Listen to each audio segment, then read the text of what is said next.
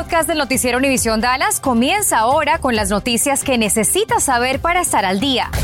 Infórmate de los principales hechos que son noticia aquí en el podcast del noticiero Univisión Dallas. Muy buenas tardes, gracias por su presencia. Este día los electores eligen a los candidatos de los partidos demócrata y republicano que contenderán en las elecciones del mes de noviembre. Están en juego puestos como la gubernatura de Texas, la procuraduría, jueces y congresistas estatales, entre otros cargos. Noticias 23 está presente desde varios frentes. Y en este día de elecciones primarias, la falta de personal provocó retrasos en la apertura de algunos de los centros de votación en el condado Tarrant. Laura Cruces ¿Qué pasó? ¿Logró solucionarse el problema? ¿Y cómo se ha dado la participación de votantes? Ana María, muy buenas tardes. Ya el problema está resuelto a esta hora. Te cuento que normalmente en elecciones primarias son los partidos quienes ponen el personal, jueces y miembros de mesa para que funcionen y esto falló. Sobre la participación puedo decirte que autoridades, al menos en Tarot, me dice que por ahora, a esta hora, básicamente es mayoritariamente republicana. Gracias por votar hoy día. Hoy en el condado Tarrant, algunos votantes no pudieron sufragar en el centro al que acudieron. No había personal. Ciertas ubicaciones, 10 para los demócratas y 2 para los republicanos, ellos no habían conseguido gente que trabajara. Entonces esta mañana todavía había unas vacantes que se estaban tratando de cubrir. La solución, me dice el administrador de elecciones de Tarrant, fue la colaboración entre partidos. La mayor parte del problema se resolvió porque eh, la gente de un partido que veía que los otros no estaban ahí y entienden, al final los afectados son los electores, dijeron, sabes que nosotros podemos operar la mesa del otro partido y así la gente puede votar. Quienes no pudieron hacerlo porque no había personal pudieron votar en otros centros. Todo ahorita va bien. Desde la mañana sí había imperfecciones, no sé qué estaban teniendo problemas, pero ya eso ya, ya pasó ese tiempo. La participación en Tarrant ha sido la esperada para este tipo de procesos. Hasta las 3 y 17 de la tarde, 50.580 personas habían votado, una participación hasta ahora de 12.56%. Pero me dicen desde la Oficina de Elecciones de Tarrant que el proceso hasta ahora ha tenido mayor atención de los republicanos. En la primaria republicana estás viendo la misma participación que había a esta hora, eh, hace dos años, en una primaria presidencial. En el caso de los demócratas, el número que tenemos eh, en este momento es menos de la mitad. ¿no? Entonces creo que hay una diferencia bastante marcada en cuanto, digamos, al interés de los electores demócratas versus los republicanos.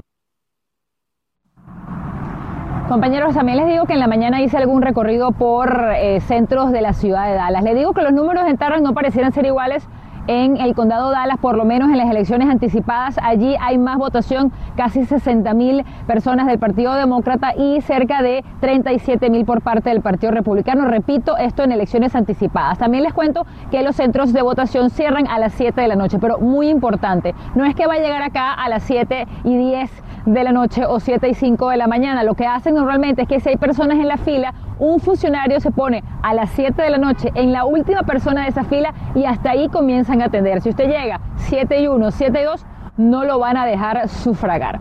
Pero voy a darle el pase a mi compañera Andrea Rega. Ya tiene información sobre las contiendas estatales y también de jueces de condados aquí en nuestra área. Andrea.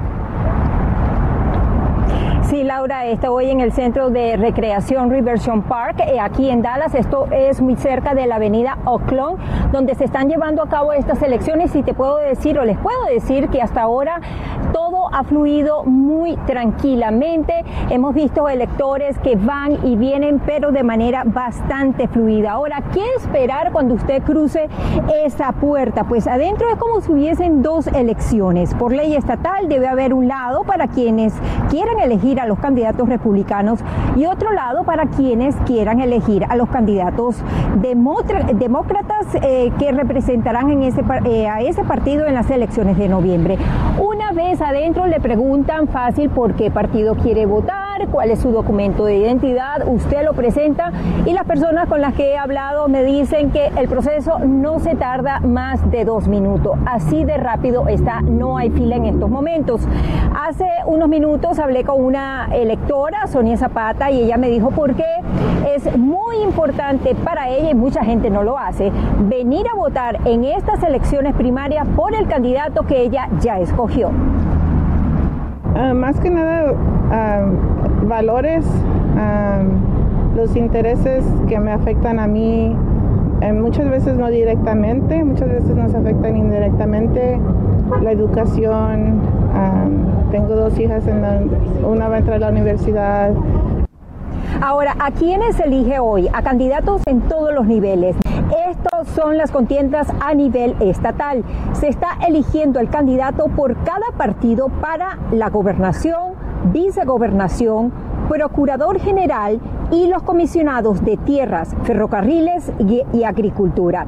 Los condados Dallas y Tarrant también están eligiendo jueces. Comenzamos por Dallas. Candidatos a juez por los republicanos hay dos, Lauren Davis y Edwin Flores, quien es actual integrante de la mesa directiva del Distrito Escolar de Dallas. Candidatos demócratas a juez del condado están Billy Clark y el actual titular de ese cargo, Clay Jenkins. Vamos ahora con los candidatos a jueces por el condado Tarrant. Arrancamos con los republicanos. Robert Booker, Byron Bradford, la exalcaldesa Betsy Price, Christine Collin y Timo Hare, recordado como uno de los concejales de la ciudad de Dallas más controversiales que ha existido hasta ahora. Candidatos demócratas a juez por el condado Tarrant tenemos a Marvin Sutton y Deborah Pipo, quien es ex candidata para la alcaldía de la ciudad de Fort Worth. Ahora, estas urnas electorales, estos centros electorales van a estar abiertos hasta las 7 de la noche. Si usted está a esa hora y lo cierra, usted tiene derecho a que lo deje a votar. Nosotros, por supuesto, a partir de esa hora vamos a estar muy pendientes de eh, los resultados preliminares para comenzar a compartirlos con ustedes de manera inmediata. Desde Dallas, Andrea Rega Noticias, Univisión 23. Y por otra parte, de última hora nos informan que la escuela preparatoria Colleyville Heritage, situada en Colleyville, se encuentra cerrada con sus estudiantes adentro, mientras la policía busca un arma que aparentemente fue disparada este día. La policía anunció que ya tiene a un sospechoso detenido y la buena noticia es que no hay heridos. Estás escuchando el podcast del noticiero Univisión Dallas. Bueno, la policía de Mesquite dio a conocer esta tarde detalles sobre las circunstancias que rodearon la muerte de una madre de familia junto a su bebito de solo tres años de edad durante un múltiple accidente vehicular que ocurrió sobre la autopista I-20 en la ciudad de Mesquite. Esto ocurrió anoche. El auto de las víctimas quedó varado sobre la carretera, pero la mujer la mamá decidió bajarse del vehículo junto a su bebé. En su intento por evitar chocar contra el auto, otro vehículo arrolló a la mujer y al menor. Esto lamentablemente provocó que otros vehículos también chocaran, entre ellos un tráiler. La mamá Jennifer Young, de solo 30 años, de Benbrook, y el bebito de 3 años, lamentablemente fallecieron en la escena.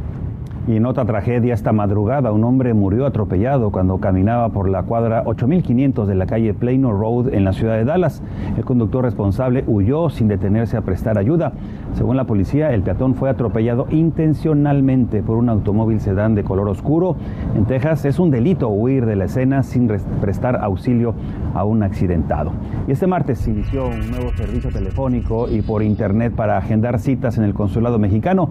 Sin embargo, tanto en redes sociales como por teléfono, las personas se quejan al decir que no está funcionando bien. La familia de Marisa Grimes, la joven madre de familia presuntamente asesinada a manos de su expareja, pide a través de su abogado que se haga justicia. Piden a la oficina del fiscal del distrito del condado Tarrant ejercer todo el peso de la ley contra Valerian Will Austin por la, con la pena máxima permitida. Este sujeto Austin fue arrestado el pasado 9 de enero por violencia doméstica, liberado tras el pago de una fianza solo cuatro días después y tras presuntamente retenerla contra su voluntad. El cuerpo de Marisa Grimes fue localizado el 25 de febrero debajo de una vivienda en la ciudad de Fort Worth. El jefe de la policía de Dallas, Eddie García, fue elogiado en Washington al reunirse con el Comité Judicial del Senado. Eddie García fue invitado para hablar de su estrategia en torno al combate a la delincuencia, la disminución de la tasa de delitos violentos y de su plan para disminuir el robo de automóviles en Dallas. El senador republicano John Cornyn aseguró que el jefe García ha construido una reputación como alguien que predica con el ejemplo y se considera un jefe de cuello azul que patrulla regularmente con nuevos reclutas y oficiales jóvenes y resurge el problema de bloqueos de autopistas por conductores que realizan piruetas y arrancones ilegales aquí en la ciudad de Dallas. Uno de los incidentes más recientes ocurrió el domingo. Cintia Cano platicó con la policía de Dallas y nos dice cómo están afrontando este problema. Vamos contigo, Cintia. El vicepresidente del sindicato de policías de Dallas me dice que la policía realmente no había visto estos incidentes en algunos meses, posiblemente por las bajas temperaturas. Sin embargo, les recuerdan a quienes participen en estos actos ilegales que las sanciones son severas. Esta fue la escena captada por un televidente de Noticias 23 este pasado fin de semana en el túnel debajo de la carretera Woodall Rogers, en el centro de Dallas docenas de carros sin poder continuar, ya que algunos conductores bloquearon el túnel para realizar piruetas y trucos ilegales mientras otros grababan. Van en temporadas. Jaime Castro, vicepresidente del Sindicato de Policías de Dallas, me dice que estos incidentes ya no habían ocurrido últimamente, pero que el departamento espera que puedan ocurrir con más frecuencia durante los meses de primavera y verano y se están preparando. Estamos viendo que de nuevo este, se está levantando ahora que el tiempo se, se puso mejor. Si usted se topa con algo así, Castro dice que debe de llamar al 911 de inmediato. Trate de dar descripciones precisas de los autos involucrados y personas presentes, pero solo hágalo de una manera segura. Nunca, nunca se bajen de los carros para empezar a grabar estos videos. Eh, es bien peligroso. Ah, si alguien llega a perder control de su carro, este, no hay nada para protegerlos. A raíz del incremento de estos espectáculos ilegales, Texas aprobó una ley que castiga severamente a los conductores involucrados, pero en Dallas, hasta los espectadores serán sancionados. Ah, solamente mirar eh, es un ticket carísimo y para los que están participando en esto, podemos confiscar a los vehículos y este va a ser un arresto y si llegan a perder control, causar un accidente, o alguien este, se lastima o pierden su vida, como hemos visto también, este va a ser felonía y la policía de Dallas confirma que recibieron llamadas por este bloqueo, pero cuando las patrullas llegaron los conductores se fueron y no se realizaron arrestos. Bueno, hay algunas personas que participan en estos eh, espectáculos ilegales, los graban para luego publicarlos en las redes sociales. La policía de Dallas dice que estos videos incluso podrían ser utilizados como evidencia en contra de estos conductores. En Dallas, Cintia Cano, Noticias, Univisión 23.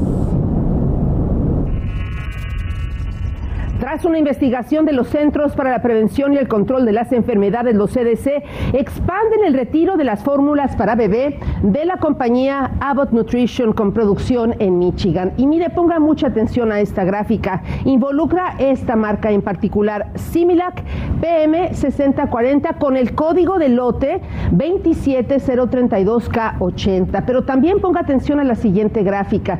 También incluye a estas marcas en este retiro. Similac Alimentum, que la tiene acá, Similac Pro Advance y también Eleker. Bueno, la FDA afirma que la infección de una bacteria podría haber contribuido a la muerte de dos bebés, además de la hospitalización de al menos cinco menores de edad. Por ello piden al público que de ninguna manera la suministren a sus pequeños. ¿Qué tal? Muy buenas tardes. Los Dallas Cowboys revelaron hoy que Dak Prescott tuvo que pasar por el quirófano para ser operado del hombro. La cirugía fue para aliviar su hombro izquierdo y de acuerdo a varios reportes se habría realizado el pasado martes 22 de febrero. El coach Mike McCarthy dijo que no hay motivos para preocuparse y que el quarterback se encuentra bien. Cabe señalar que ese hombro no es con el que tira el balón Prescott ya que es diestro. Prescott viene de firmar una extensión de contrato la campaña pasada de 160 millones por cuatro años. Otro dato a tener en cuenta que soltó McCarthy es que ocho jugadores, incluyendo Dak, fueron operados durante esta temporada muerta.